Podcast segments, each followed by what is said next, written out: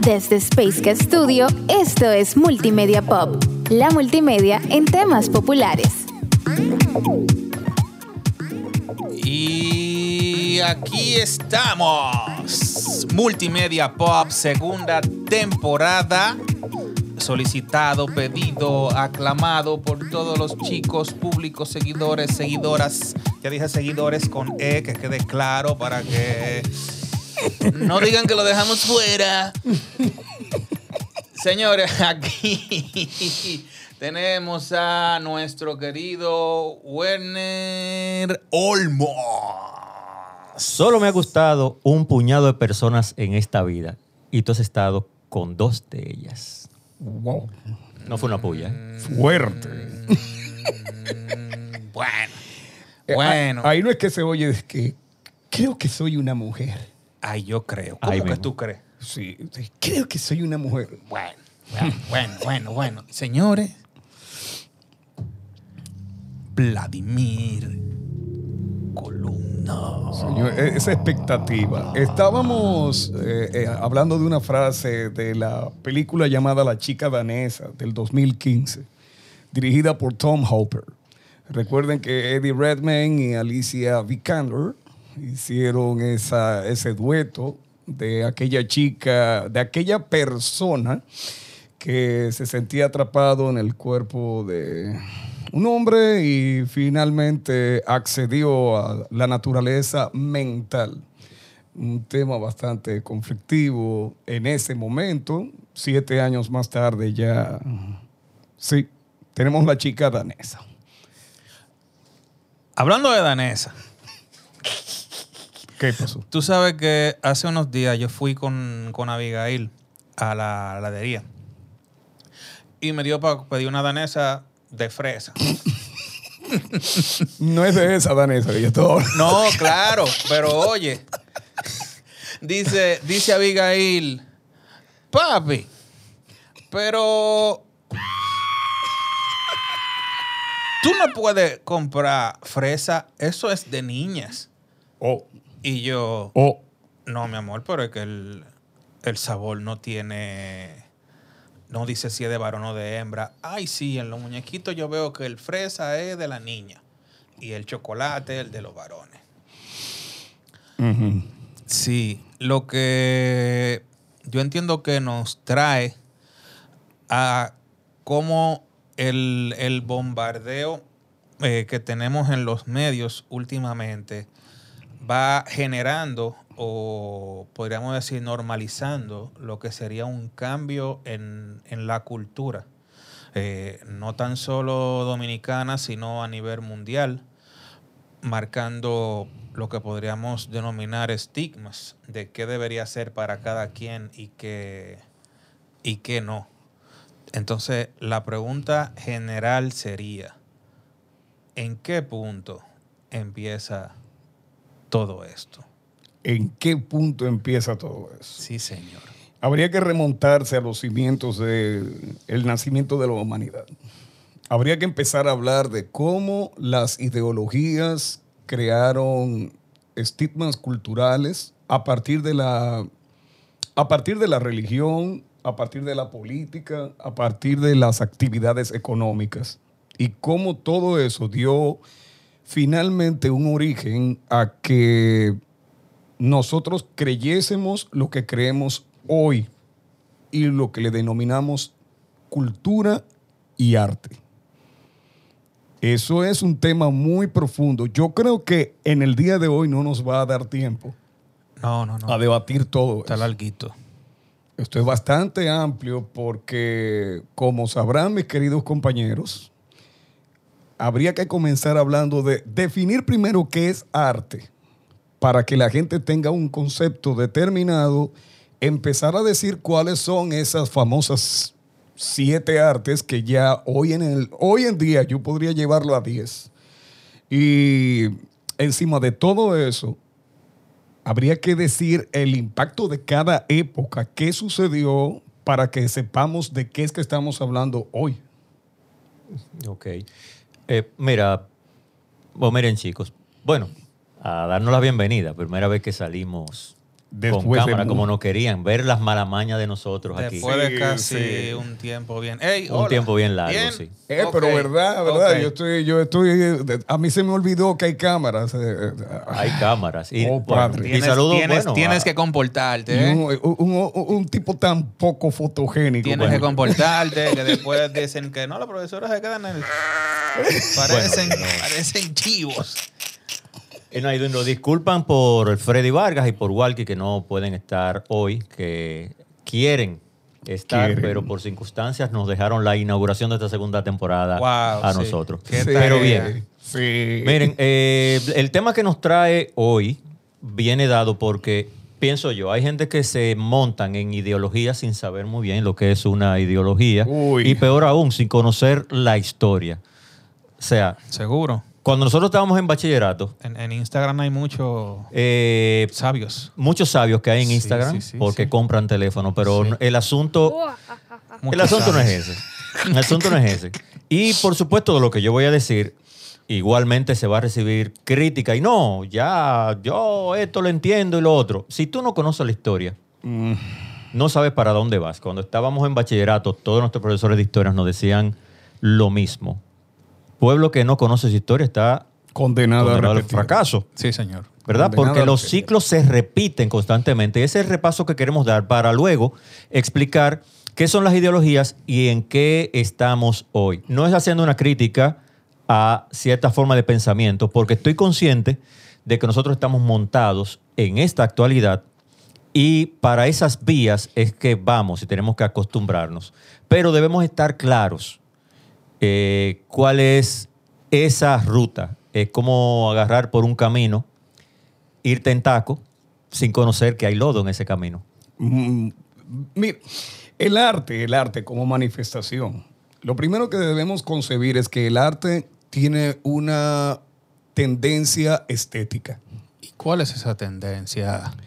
Cuando digo tendencia estética es a buscar que el objeto representado, ya sea concreto o subjetivo, es decir, una creación propia de la mente de quien está expresándose, busque de una manera u otra crear un impacto en el receptor. En ese sentido, por ejemplo, cuando empezábamos a hablar de arte rupestre, recuerden, Rupert, piedra, ¿qué empezaron a representar los primitivos? Australopithecus, Pithecanthropus, eh, demás. ¿Qué empezaron a representar? La vida cotidiana. La vida cotidiana. la vida cotidiana. Teníamos la crianza de los animales una vez que se pasó al sedentarismo, teníamos la caza, teníamos la pesca, pero también empezaron otras pinturas, otras representaciones, representaciones de deidades, representaciones de lo que era la adoración de los astros, etcétera, etcétera. Entonces, fíjense, el arte como tal empezó a estar influida por una ideología propiamente religiosa, más que religión, para no llevarlo a la terminología religiosa. Sí. La necesidad. La necesidad de poder explicar los fenómenos circundantes por la carencia de información y de datos en el momento. Eso es importante comprenderlo.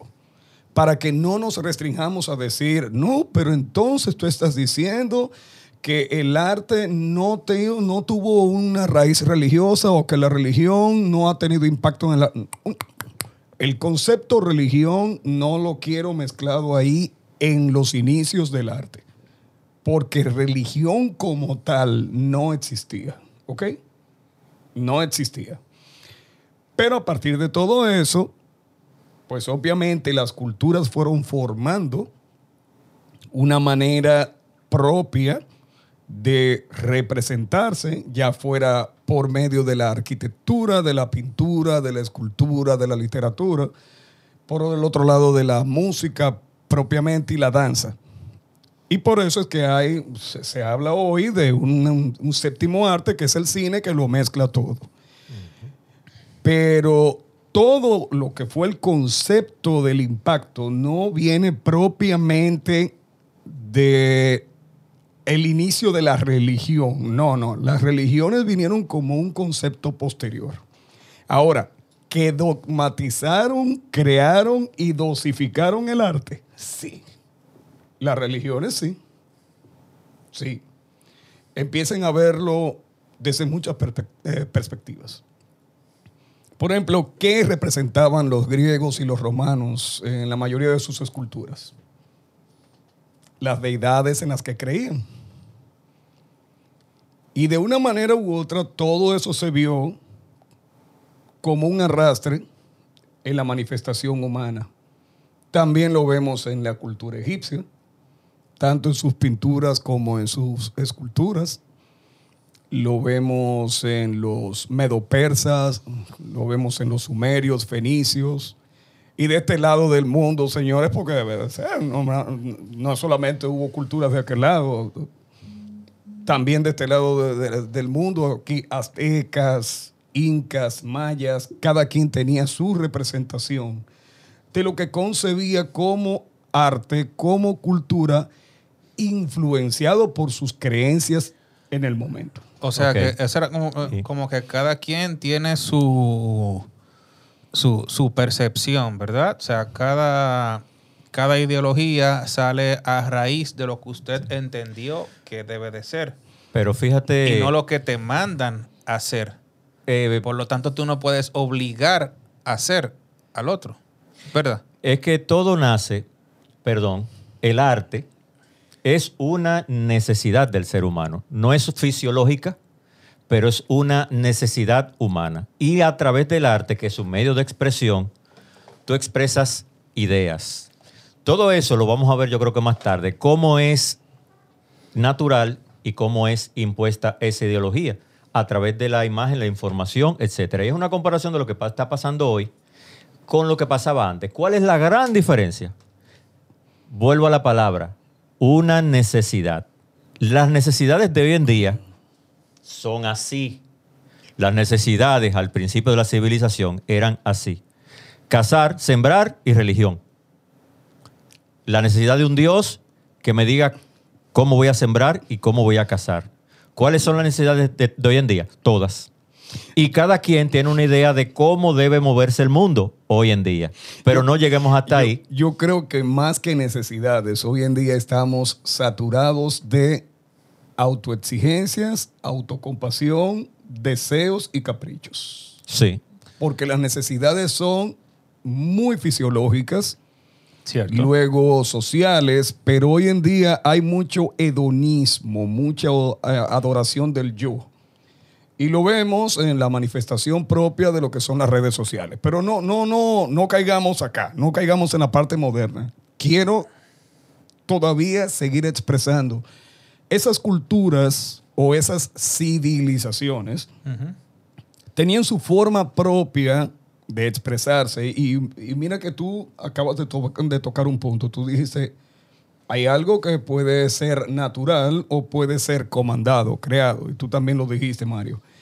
Eh, y la Edad Media está plagada de arte que no necesariamente representaba el espíritu creativo de cada artista, sino que era eh, parte de lo que eh, la palabrita es el mecenazgo. Yo como mecenas, o sea, protector y te, proveía de todos los recursos, incluso de, habitáculo, te- daba vi- vivienda, comida, eh, protección legal, moral, etcétera, pero tú tenías que hacer lo que yo te pedía que hicieras Eso era el artista. Al, Al artista. artista. ¿Y cuántas Wow. veces? Oh, Al pero artista. Fíjate, pero dime, ¿cu- ¿cuántas veces no hemos escuchado la historia de Miguel Ángel eh, y, y la Capilla Sixtina? Y, y mire, y antes de llegar a la Edad Media, bla, como tú habías introducido, estábamos hablando de las civilizaciones. Cada civilización que ha enriquecido nuestra cultura, porque es nuestra, no debemos renegar de esto porque no han formado. Cuando empezaron, digamos que a formarse el primer gran imperio, que realmente fue el de los hititas, pero el primer gran imperio, digamos que fue Egipto. Todavía aquí en las Américas estábamos atrás de un bisonte para comernos lo crudo. En todos los países de América. Apenas habían. eh, no había metrópolis, eh, en, en- Pero, en sí. América, América como América Latina o América. El total, el con- América, continente americano completo. Los indígenas en, en su 100%. El, Exactamente. eh, habría que Claro, hablar- cuando Sí, hablamos sí, de sí. cultura, tenemos una concepción de cultura es ya con la formación de la escritura, que por supuesto nace desde los pueblos de Mesopotamia, el, el- el lado eh, oriental de- del mar Mediterráneo. De- dejando en claro que la escritura, eh, haciendo un pequeño paréntesis, surge, surge con la necesidad de convertirse en la representación visual del habla. Del habla, de las palabras. y al mismo tiempo del pensamiento. Y del pensamiento. Claro. Por, por eso yo pienso que los jeroglíficos, pictografía y demás símbolos eran como, como la, la necesidad de que es como que ellos sabían que venía algo después de ellos y tenían que dejarle ahí escrito. El legado. Exactamente. Sí. El legado. Esa es la palabra. Y fíjate para atar algo- buscar el sonido para eso. Perdón. Muy bueno, sí, triunfante. Y mira, para hablarte algo de ideología, par- pero para irnos a aquellos tiempos donde era más cerrado, cada una de esas civilizaciones, empecemos por la egipcia, que ya alrededor de la- del año, ¿qué decir? Después ya del 70 de Cristo comienza a decaer porque era el Egipto de los Ptolomeos, que realmente eran griegos, que ya lo habían invadido. O sea, Egipto como tal ya no existía en esos la tiempos. esencia pero- egipcia en ese momento ya no existía. Ya no existía. Recuerda que Alejandro Magno salió de Macedonia, empezó a conquistar todo hasta la India. eh, Cuando muere rápidamente a los treinta y pico de años, le deja, le deja todo repartido a Para Cele- iba. a Ptolomeo y demás. Para hablando de, de- Ya que estamos en el arte, ¿será que el glam metal tiene influencia egipcia con el maquillaje y todo ese. Déjame decirte, fabuloso? déjame decirte, ya que estamos hablando de arte en general y la música es parte de ello, recuerda que la música se convirtió en una representación visual más que otra cosa. El performer dejó de estar sentado, o sea, la- las orquestas de salón de los años 30 y 40 de- de- del blues, de- del jazz y demás, dejaron de tener una figura que era solamente un cantante para convertirse en un performer. Y eh, cuando, por ejemplo, explota, para mencionar una figura mítica, eh, explota a alguien así como Elvis Presley, con sus movimientos, con la manera de cantar, con la forma de, agarrar la, la guitarra, etc. Todo eso dio como giro que ya tú no eras solamente música, sino también una expresión visual. De ahí vienen los cambios de vestuario, peinado, maquillaje, etcétera, etcétera porque son adopciones culturales que de una forma u otra impactaban a un público y fíjate cómo tú podías distinguir fácilmente a la gente de Kiss, de la gente, por ejemplo, de Black Sabbath, porque cada quien tenía su estilo, estilo como de representación y eso es parte de lo que del impacto cultural, pero eso no viene solo. Eso no viene solo. Así que hoy en día, cuando la gente me dice, yo quiero ser artista, digo, eh, busca primero la palabra arte, qué significa. y luego, No, tú sabes, Dembow, pica pollo. con los eh, pies. entonces es, es con donde... L. Altita. Sí, altita. Es donde vuelvo a reiterar que no es lo mismo un intérprete que cantante y a su vez ninguno de los dos necesariamente es artista. Pero eso es demasiado profundo para hablar. No, está bien. Mira, como empezaba con lo de la civilización egipcia, eh, ellos dominaron, por supuesto, la parte que hoy sigue siendo Egipto, parte de la península arábiga, parte de Palestina todavía, y esa cultura primaba ahí. Incluso Eh, por llegaba supuesto, hasta chocaba. Sudán. Llegaba hasta, Llegaba hasta el Sudán. Por supuesto, era amplísima. Y El famoso reino abisinio. Eh, wow, sí. El- el bueno, si seguimos por ahí no terminamos, pero Sí, sí. déjame tratar de concretizar. Luego de que el periodo más eh, próspero del imperio egipcio, entonces llegaron los asirios, me parece. Entre el medio de eso estaban haciendo, por supuesto, la nación de Israel, que fue varias veces invadida. O sea, ellos, pudiendo tener cualquier concepción de cualquiera de que oye un comentario, estar, eh, digamos, ser pro-israelí o, eh, digamos que en contra. Podemos eso eh, libremente porque eso sigue siendo ideología, es tu idea de cómo Exacto. suceden los hechos. Pero Exacto. realmente lo creo que podemos negar que es un pueblo que ha sido totalmente invadido y que, han da- y que ha tenido que salir, bueno, como están los venezolanos ahora, que no tienen La famosa diáspora. no, una- exactamente. Han vivido regados por el mundo entero a través de toda su historia hasta ser una nación que está dentro de su ideología. O sea, la nación no está en un pedazo de tierra para ellos, sino en la idea de quiénes ellos son. A eso le llamamos identidad. Cosa que llegaremos en su momento como finalización de este tema, porque también tenemos que tocar lo que es identidad, que toda esa ideología hacen que la gente pierde esa identidad. O sea, creo aquello, creo esto, me llega esto de aquí, me llega esto de allá, pero llegaremos a su momento. Pero sigo paso a paso. Después de la invasión de los asirios a toda esa zona como imperio, llegan los medos y los persas. bueno, los babilónicos. Los, sí, babilo- los babilónicos, que a los su vez tenían varias denominaciones. Estaban los medos, los persas y los sumerios.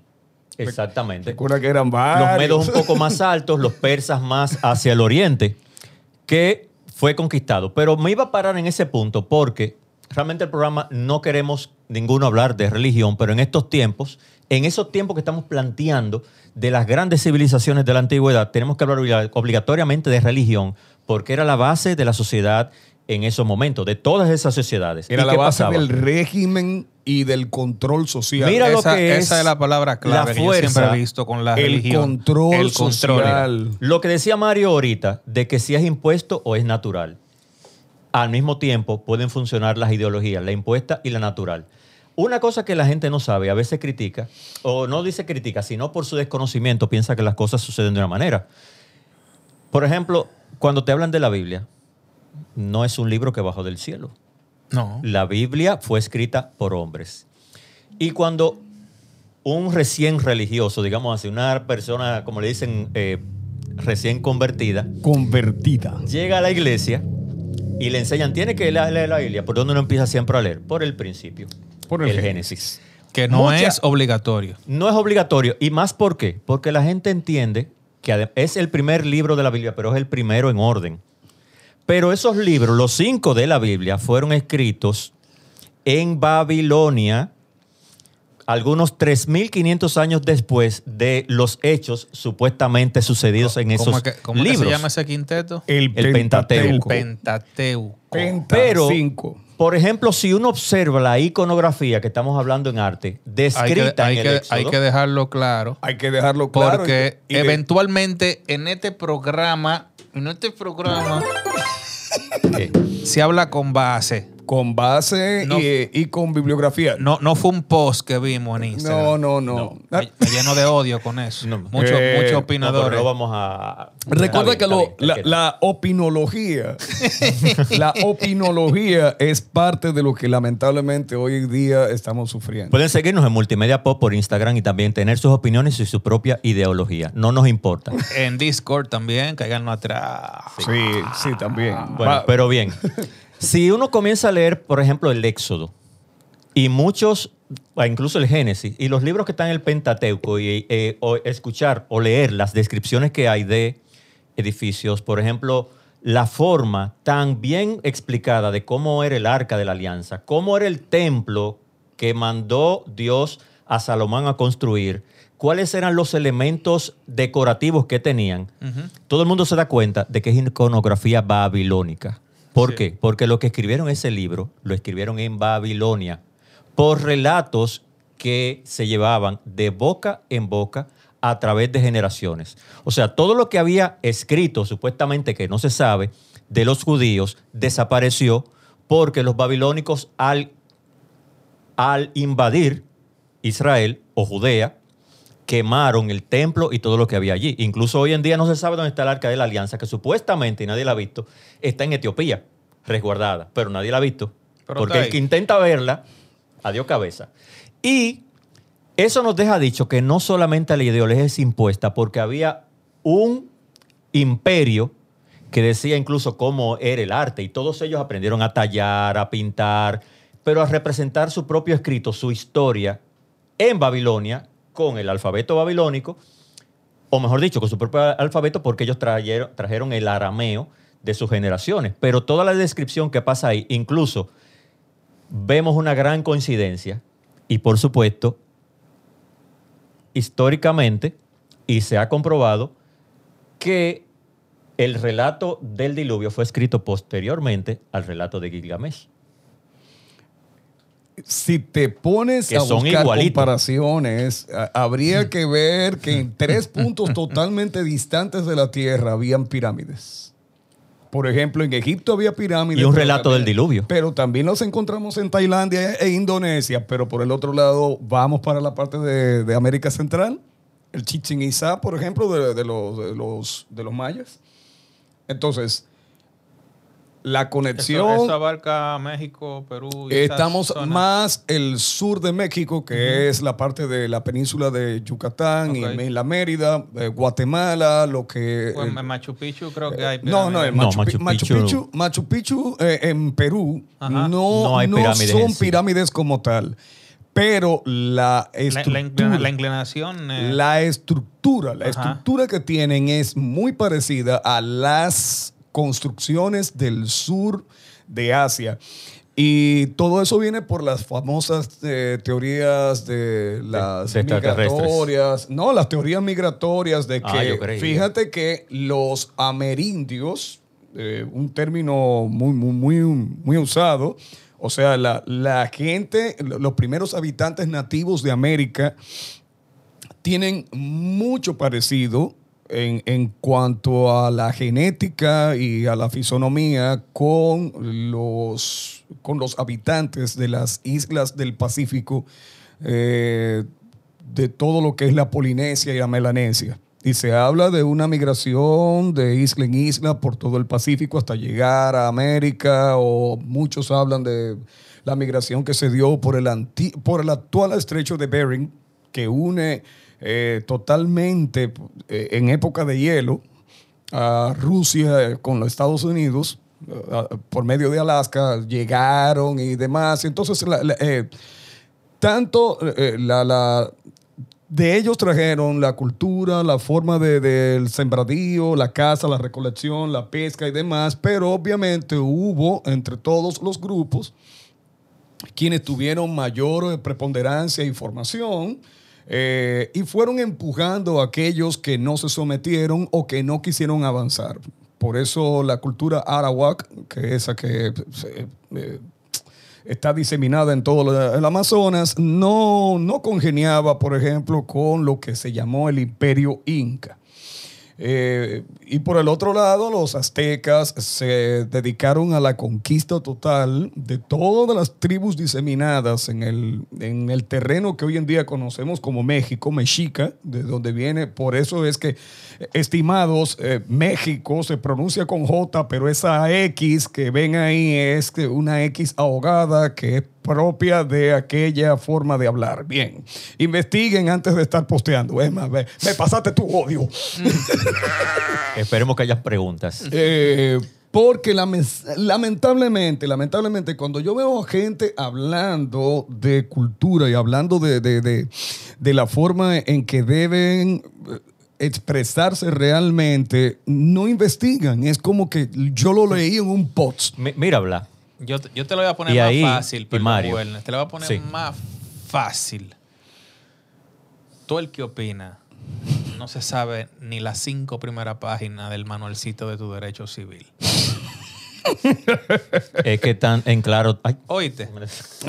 Oíste. Mira, por ejemplo, Es más, el intro, el prólogo de ese Alguien manual no me lo sabe. preguntó una vez, alguien me preguntó una vez que por qué en España, por ejemplo, vemos tanta propensión hacia lo que son las, las formas de construcción arábiga o árabe.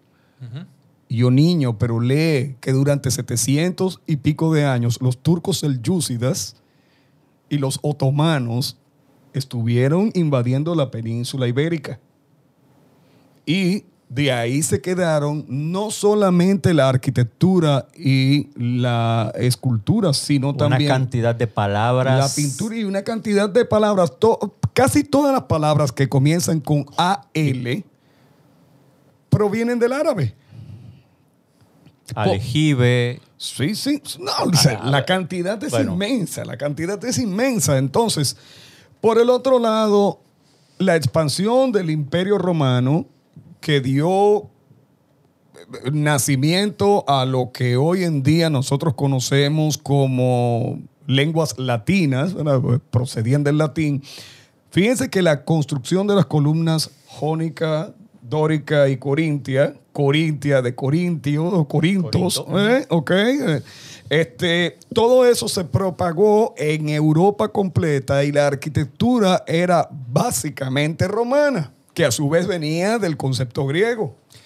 Déjame aterrizar el por qué estamos hablando de esto para que no divariar, porque Sí. realmente el tema tiene un objetivo que no lo vamos a dar completamente hoy, totalmente. No, no, es Pero imposible.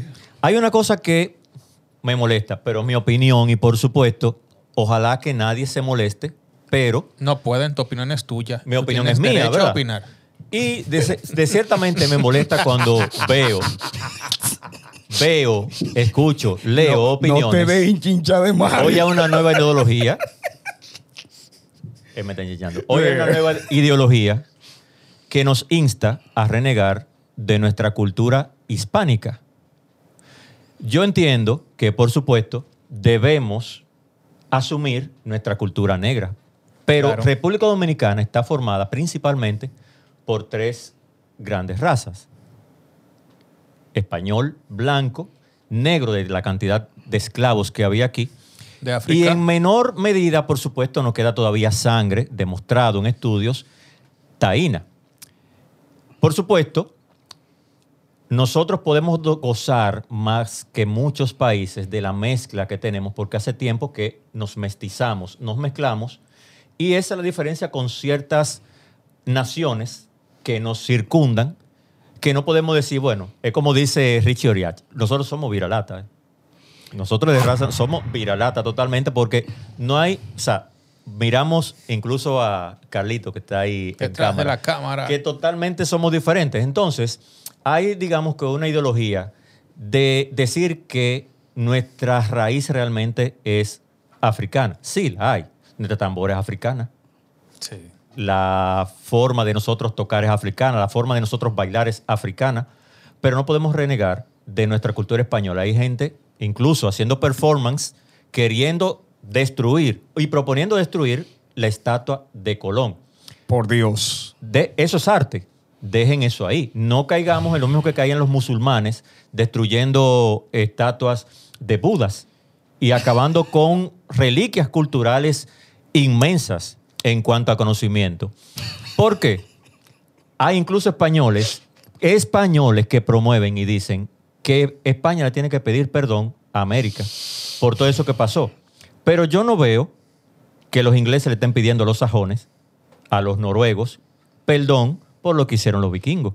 Ni tampoco los egipcios pidiéndole a, a los babilónicos, a Irak y a Saddam Hussein, que le pidan perdón. Mira, Ni yo veo ser- tampoco que le pidan Mira, yo, perdón que- los yo quiero cerrar ese tema. De Todo una el forma- que invade, No, claro. todo el que invade impone a la fuerza su cultura. Eh. Pregúntale a Putin. O- Historia del arte, volumen. Pregúntenle a Putin. Óigame, óigame, óigame. 6 y 9 de agosto de 1945, Hiroshima, Nagasaki.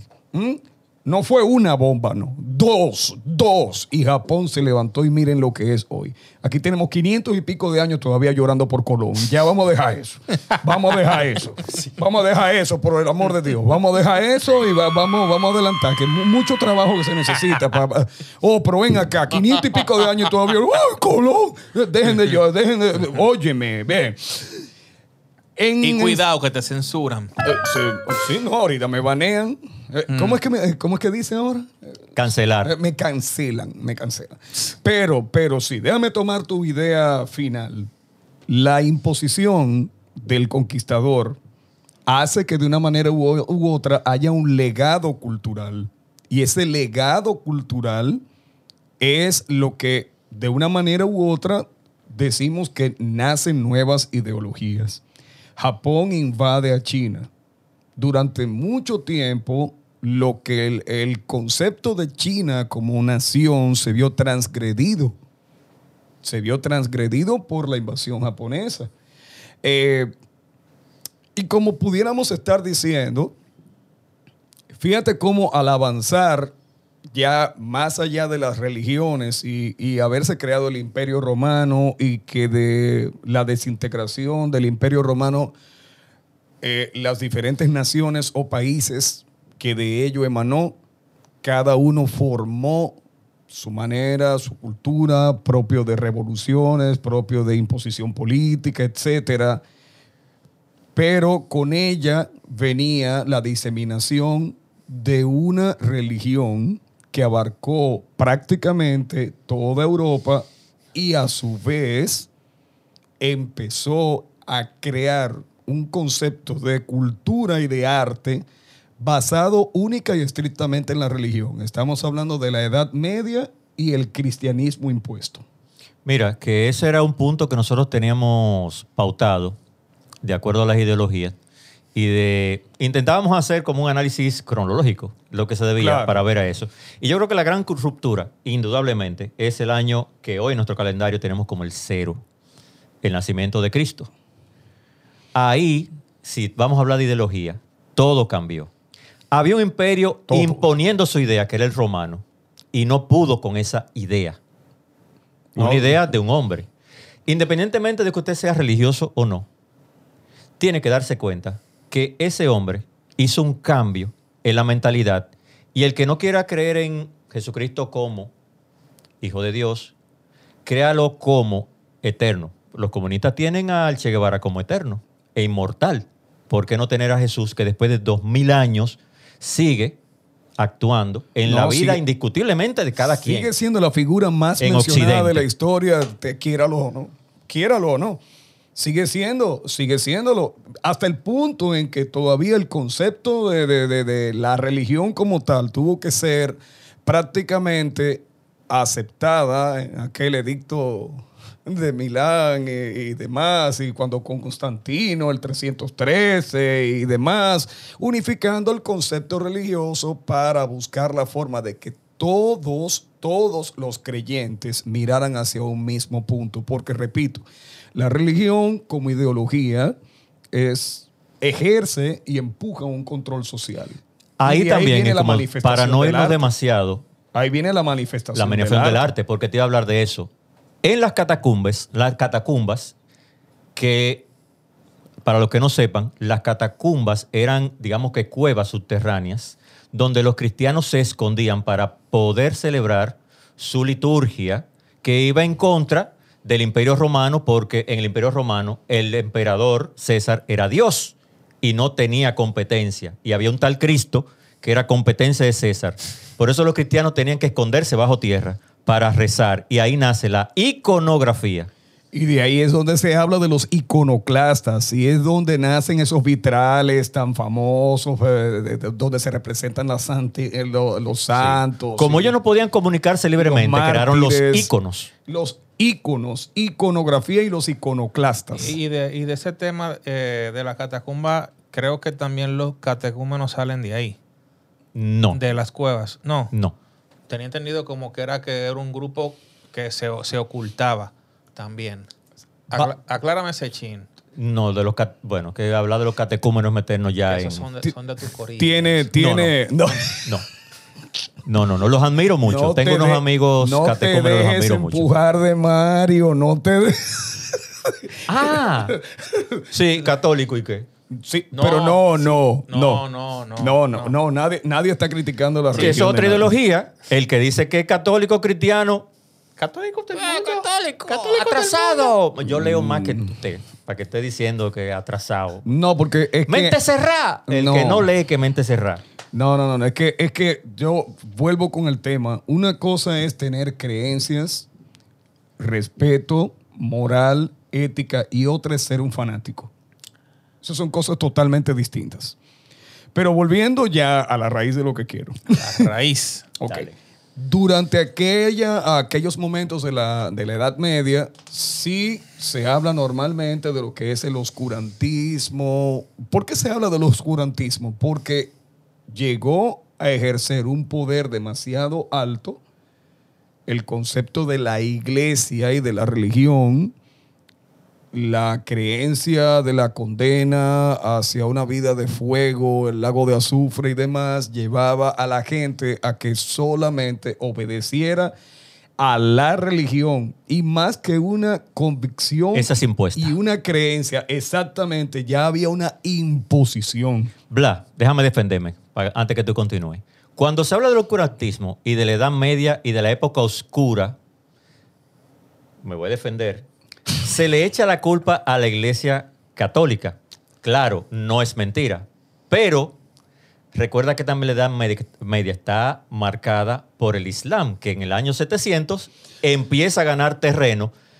Los árabes, en donde nace el Islam, fueron los inventores del álgebra. Y después el álgebra se la pasaron por él. Bueno, pero Entonces también, o sea, es parte de lo que pasó en la Edad Media. Está bien, marcado por la religión, por las grandes religio- religiones que hoy son las que tienen mayor, eh, mayor gente, mayor por cantidad de seguidores. por suerte, todo dejó de ser algo oscuro en aquellos momentos en que Johannes Gutenberg, no, Johann Gutenberg, crea la imprenta.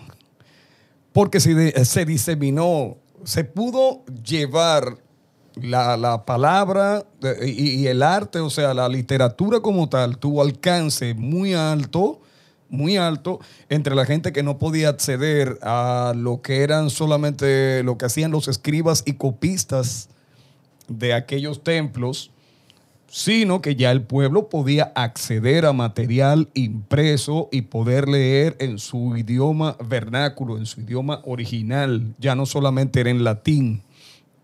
Y no estoy hablando solamente del luteranismo y de la- aquella revolución protestante, de, de- de- sino también de todos los libros. Aquellos libros que en un momento determinado no podían llegar al pueblo porque, imagínate, conseguir una copia manuscrita de algo era absolutamente diferente. Entonces, cuando nace la imprenta, que llega a... a crear-. ¿Sí? Cópiame ese libro ahí. ¿Cuándo tú me lo entregas? En- En 10 años. Más En 10 o años. Más o menos. Más o menos. mira, Ven, pero- ya- llámame, llámame dentro de 10 años que te lo voy a tener ahí. Mira, pero ¿será que Martín Lutero fue el primer enchinchador? Martin Luther... con- con las opiniones. No, Este, había- yo no estoy de acuerdo. No, con fue el primero, no. No, no fue el primero, pero fue uno de ellos. Porque, Mira, porque él es como el más eh, significativo, vamos a decirlo, dentro del el trayecto del tema religioso.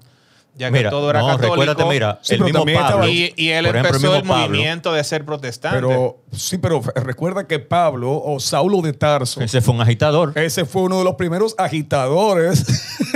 pero casi, casi nadie lo menciona. O sea, Que- que bueno, no- el conocedor. a, ni- a nivel, eh, vamos a decir, en un- Secular. En un, escenario Sí, general, exacto.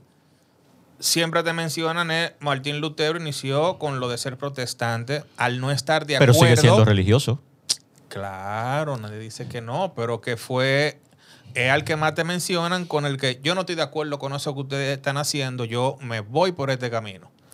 Y el que crea que yo sí estoy en lo correcto, venga conmigo. Quizás en otra vertiente porque era otra época. Porque de agitador y cambiar lo que se estaba haciendo en un momento, ahí tenemos a Cristo. Eh, mira, porque los cambios son positivos. Sí, También él- llega él- un momento él de- donde la gente. Es la, es la división como más marcada de tú eres católico y yo soy protestante. Sí. Por eso que tenemos como un punto importante que los cambios, que tú le ibas a decir, son positivos. son positivos. Siempre, siempre. A mí me gusta mucho. Irse siempre por la misma ruta No, no, no, funciona. A mí eh, eh, eh, hay una, hay una, ahí podría hacer alusión a algo que escribió el filósofo griego Platón del símil de la caverna.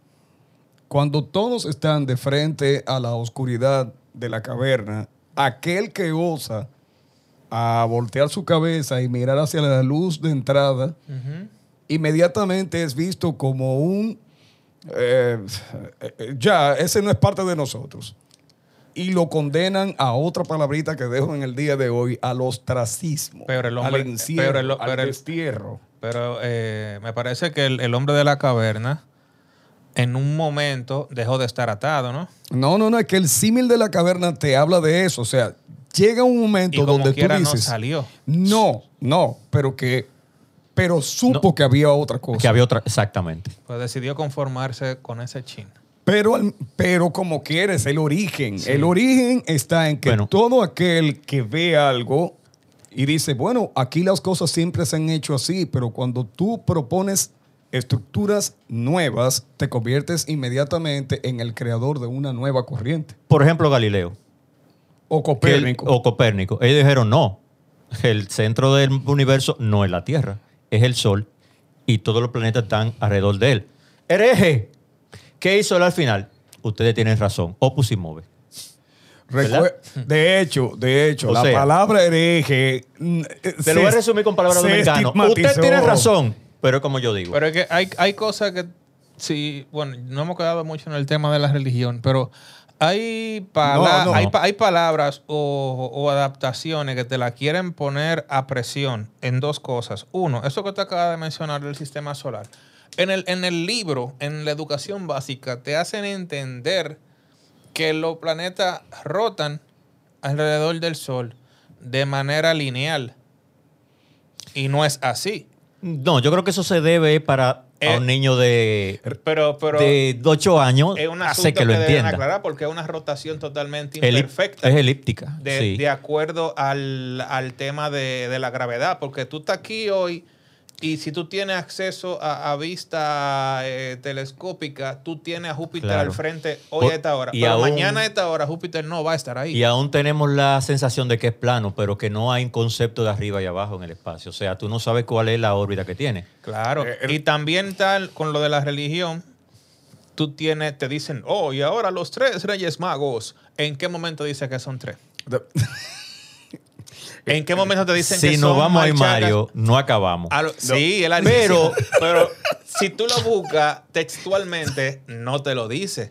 Pero Si te habla, por ejemplo, de tres regalos, pero no es que diga que hay uno, uno, Uno por y cada uno. Exactamente. Sí, sí, sí. sí. Eso fue. Me dijeron que nació un tal Jesús. Eh, ustedes, Corillo, vayan, investiguen y traigan. Pero más la misma información. razón, cuando tú piensas en Jesús y tú eres un tipo que tiene la mente totalmente abierta y te dicen Jesús, tú lo ves así como yo, blanquito, ojo azul. Yo no lo veo así. Mira, mentira, usted lo ve así. ¿Pero por No. qué? Por una costumbre, por una cuestión del tiempo que tiene. O sea, es la cuestión de significado y significante. Significado y significante. Significado que ya lo debatimos en ver, la primera Pero, temporada. fíjate, Mario, la respuesta quizás a lo que tú estás buscando es algo que nosotros queremos tocar al final como conclusión. La palabra doctrina. ¿Y Israel qué es hoy? Lo que era Israel. Hoy en día, Israel es una nación, una nación libre, independiente. Claro, pero lo que era en ese, en ese momento que se convirtió en, en toda esta nación que anda en guerra ahora, Afganistán y Pakistán. No, porque y Realmente no- ellos no Es- están en guerra. Es, es- es- es toda esa área. Afganistán, Pakistán, eh, Irán, Irak, Turkmenistán, eh, eh, todos los países que terminan en tan, tan, tan, y, y por- realmente viven en tan, tan, tan, era la tierra Babilonia, los sumerios, medos, persas, etcétera. Pero que recuerda que por encima de todo, que es lo que he tratado de hablar para dejarlo como conclusión ya, las ideologías crearon formas distantes de arte y cultura y Cierto. con ello comportamiento. A mí me gustaría que los, bueno, ahora ya no son oyentes solamente, también lo- los, es- los seguidores, porque no sé, ya tendremos imagen. Cre- eh, entiendan lo siguiente, nosotros no estamos abarcando más del tema. Más o menos llegamos a algo desde el concepto de la Edad Media, porque de ahí para allá es que hay cosas. De aquí para allá, desde la Edad Media y desde las revoluciones, eh, el Renacimiento, la enciclopedia, la ilustración, el humanismo, es que hay cosas que han influenciado. Por eso estamos hablando de que esto es una primera Un- parte del un pre- conversatorio. un preámbulo Claro. de un almacenamiento de, de historia previo a, a una explosión de, de arte que ha marcado la pauta para todo lo que hacemos hoy. La idea es que entiendan que lo que hoy en día se considera arte y se expresa como arte tiene una evolución. Y de parte mía, voy a decir siempre lo mismo. La creatividad no nace mágicamente. La creatividad se educa. La creatividad viene con la forma en que tú ves las cosas y puedes construir algo nuevo. Pero esa forma de ver las cosas viene previamente de haber estudiado y de tener Claro. inquietud de buscar respuestas. Hay que, hay que alimentar el cerebro. El, no cerebro, el cerebro no es creativo per se si no tiene insumos. Eso siempre va a salir del y si tal cosa. Siempre. y si yo, Yo veo tu arte. Está duro eso. Pero ¿y si yo ligo esto con tal material?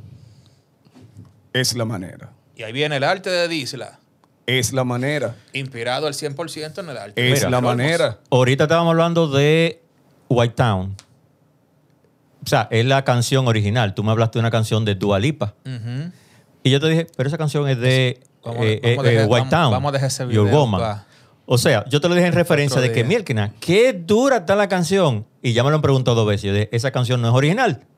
No importa. O sea, ¿cuál Es el grado de creatividad? excelente. La persona que creó ese video o esa canción, que cada, me imagino que algunos sabrán, se basó en la idea de otra persona para alcanzar una mejor idea, porque no, es no se puede negar que está bien hecha. Señores, cuando una melopea ya y mantiene, y mantiene con eso, es un trabajo doble. Porque tú tienes a este artista y dices, wow, qué bien lo hace. Pero pero mantiene lle- el legado. llegas tú, que conoces la primera, y a una generación joven le haces saber que eso salió de, de otra. Bueno, cuando la gente empieza Y- a criticar a Luis Miguel Entonces, y los eh, romances, yo le digo, tú sabes lo que hizo Luis Miguel ahí, ¿verdad? Rescatar canciones de los años 20, 30, 40, 50. Y que la siempre, que la juventud del momento ya estaba empezando a olvidar por el impacto de lo que era el pop rock. Y él trajo eso de nuevo a la moda y dio chance a que nuevos artistas, tales como Cristian Castro o Charlie Sa, empezaran a grabar música a- anterior, música de esa añeja, de esos boleros añejos. Entonces, siempre el legado es bueno. Por eso, estimados, la creatividad no viene sola. La nunca creatividad nunca, es, necesita nunca es de cero. Nunca es de cero. La creatividad necesita insumo y ese insumo se consigue mediante el estudio, la dedicación y una, una visión de que necesito crear en mí La- el hábito de indagar. La creatividad nace, en mi opinión, de la inquietud de querer hacer basada en un saber. ¡Ey! ¿Viste? ¡Ay! ¿Viste? Pero quedó bien eso. Eso fue. yo empecé hablando de la necesidad. comí bien. La Sí, creatividad se estimula con la necesidad Sí. de algo. Usted quiere resolver algo, un problema, y en ese momento empieza la creatividad. ¿Cómo lo resuelvo? ¿Cómo lo resuelvo? ¿Cómo diablo yo me como esa yuca? ¿Eso es una raíz? O la pelo. Ay, pero está muy dura. ¿Qué hago ahora para comérmela? Sí. O la hiervo. Deja Y ahora que está hervida y sigue dura, o la guayo. ¿Y ahora qué hago? La caliento. Y ahora qué hago? Le echo sal y que tengo casabe. Que de ahí Y si le entonces. echa huevo, y. La y creativa invención del casabe. por eso entonces dejo ahí, ahí, en ese punto dejo las palabras con las que quiero comenzar, eh, con las que quiero comenzar la segunda parte. Invento versus descubrimiento. Importante polemizar sobre eso para poder hablar de arte y Claro. del impacto de las ideologías artísticas, tanto socioculturales, políticas como religiosas. Invento o descubrimiento, eso lo vamos a ver en el segundo encuentro. Así que por eso es importante, mis queridos oyentes y no y sé si- padawanes. y fut- Coge cuadre. los que nos van a ver también, hay que educarse. Hay que educarse, hay que educarse, hay que educarse. Nada sale de la nada, nada en lo absoluto. Si tú no sabes de dónde vienen las cosas, se te va a imposibilitar crear lo propio. Es muy fácil, o que el sonido aquí, ser una ovejita. Así que tiene que ponerse para lo suyo. La rebelión de la granja, por Bueno. favor. La gran rebelión. Muy bien. Entonces, nada, para el próximo Nada. capítulo. Sí, sí, se sigue hablando porque de verdad hay que empezar a hablar desde la Edad Media y los movimientos de la ilustración, el renacimiento, el humanismo, la enciclopedia, para que desde ahí empecemos a puntualizar por qué hoy en día hay tantas conductas políticas, sociales, religiosas que han impactado y que han creado lo que nosotros creemos que es el arte. Muy bien. Duro. Señores, Pa'lante. nos vemos ahorita. Esto fue Multimedia Pop desde Space Cat Studio. Recuerda seguirnos en el Instagram Multimedia Pop, y en nuestra página web multimediapop.com.